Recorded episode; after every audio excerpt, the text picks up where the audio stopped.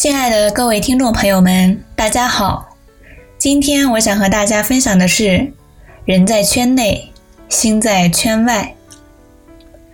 从前，郑国有个占卜石像十分灵验的巫师，名叫季贤。他知道人的生死存亡和祸福寿夭，所预卜的年月旬日都准确应验，仿佛是神人。郑国人见到他，都担心预卜死亡和凶祸，而急忙跑开。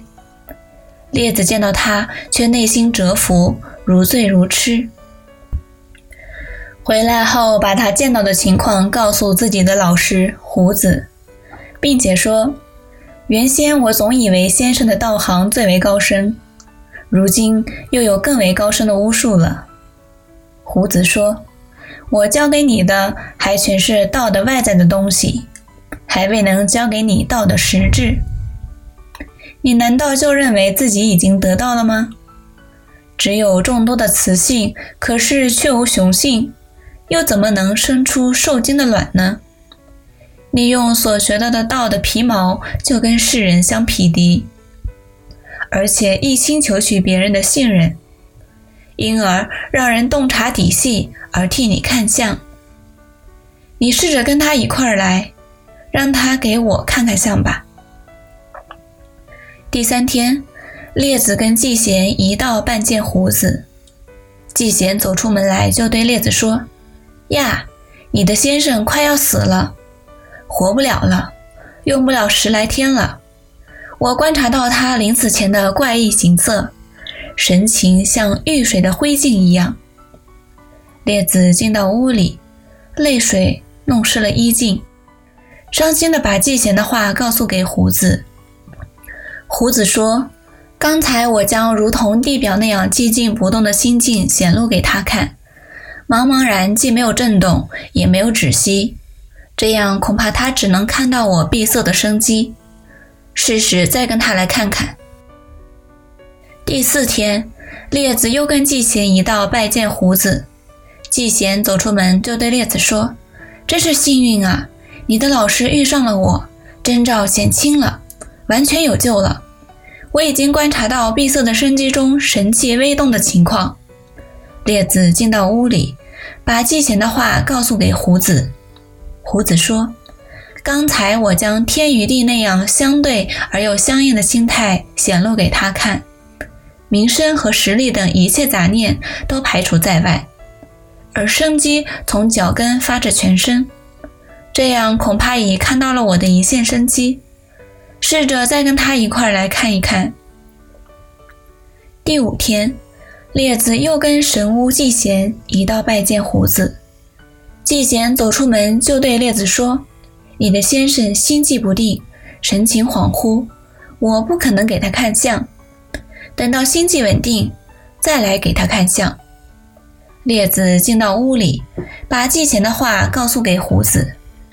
胡子说：“刚才我把阴阳二气均衡而又和谐的心态显露给他看，这样恐怕看到了我内心持平、相应相称的生机。”大鱼徘徊逗留的地方叫做深渊，静止的河水聚集的地方叫做深渊，流动的河水滞留的地方叫做深渊。渊有九种称呼，这里只提到了上面三种。试着再跟他一块儿来看一看。第六天，列子又跟神巫季贤一道拜见胡子，季贤还未站定，就不能自持的跑了。胡子说：“追上他。”列子没能追上，回来告诉胡子说：“已经没有踪影了，让他跑掉了。我没能赶上他。”胡子说：“起先我显露给他看的，始终未脱离我的本源。我跟他随意应付，他弄不清我的究竟。于是我使自己变得那么颓废顺从，变得像随波逐流一样。”所以，他逃跑了。经过这件事情后，列子深深感到未曾学到道，于是他像从不曾拜师学道似的，回到了自己的家里。三年不出门，他帮助妻子烧火做饭，喂猪就像侍候人一样。对于各种世间不分亲疏，没有偏私。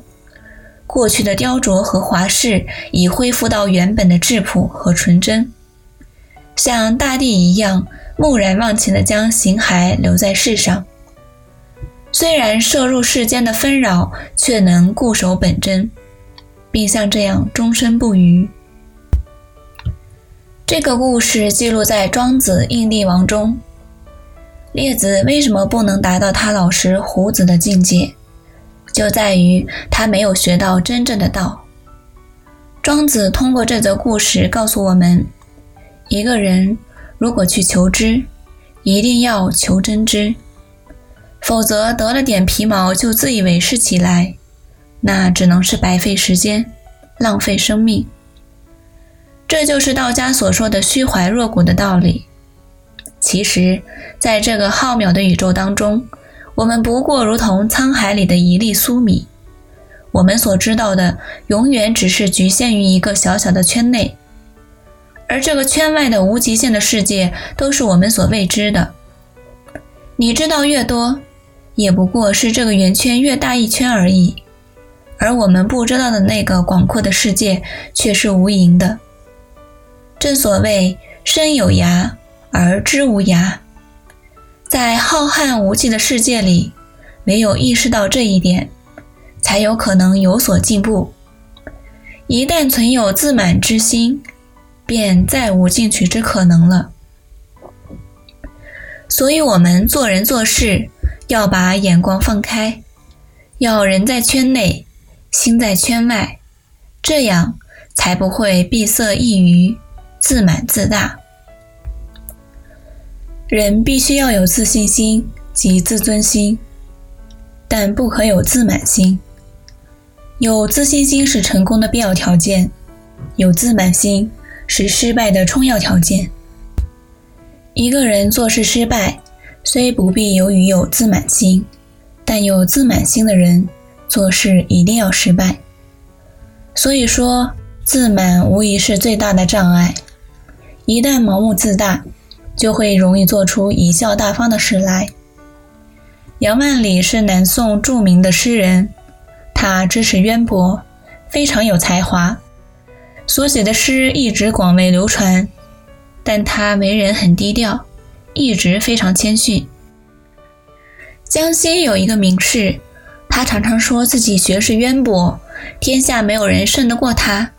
后来他听说杨万里很有名，非常不服气，决定给他写一封信，说要亲自到杨万里的家乡吉水来拜访他。杨万里早就听说这个人一贯骄傲的不得了，就给他回了一封信，说。我很欢迎您的到来，冒昧的向您提一个小小的要求。听说你们家乡的配盐优蔬非常有名，很想亲口尝一尝滋味，请您来时顺便捎带一点。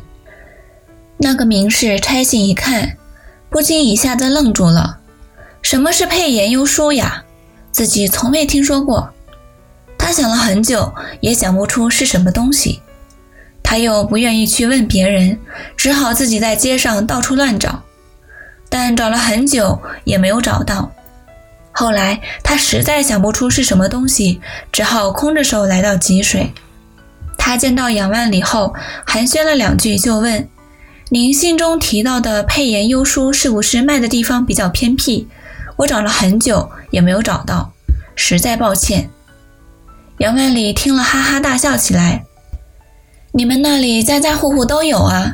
说着，他随手从书架上取下一本《韵略》，翻开其中的一页。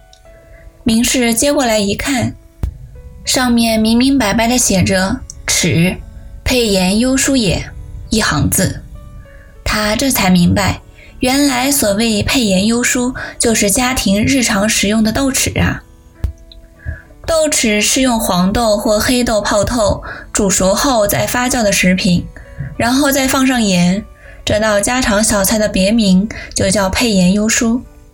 明士看了非常惭愧，他这才明白自己平日读书太少了。从此以后，他再也不骄傲自大、目中无人了。一个人如果开始骄傲了，那么他就看不到自己的缺陷，就不会继续学习，最终只能和肤浅挂钩了。就像这位名士，小小的家常小菜就把他给难倒了。可见，知识界的广度和宽度都是我们无法预测和衡量的。所以，唯有像列子那样保持不坠的学习，不断丰富自己，否则一旦停下脚步，固步自封起来，就很难再进步了。其实，学习、求知都需要一种想呼吸新鲜空气的欲望，心中充满求知的欲望，就会如饥似渴，就能克服各种困难。风雨不能阻挡，困难不能吓倒。这样的人怎么可能不获得人生的成功呢？圈里圈外的智慧，值得我们仔细玩味。好了，今天的分享到这里就结束了，感谢大家的聆听，我们下期再会。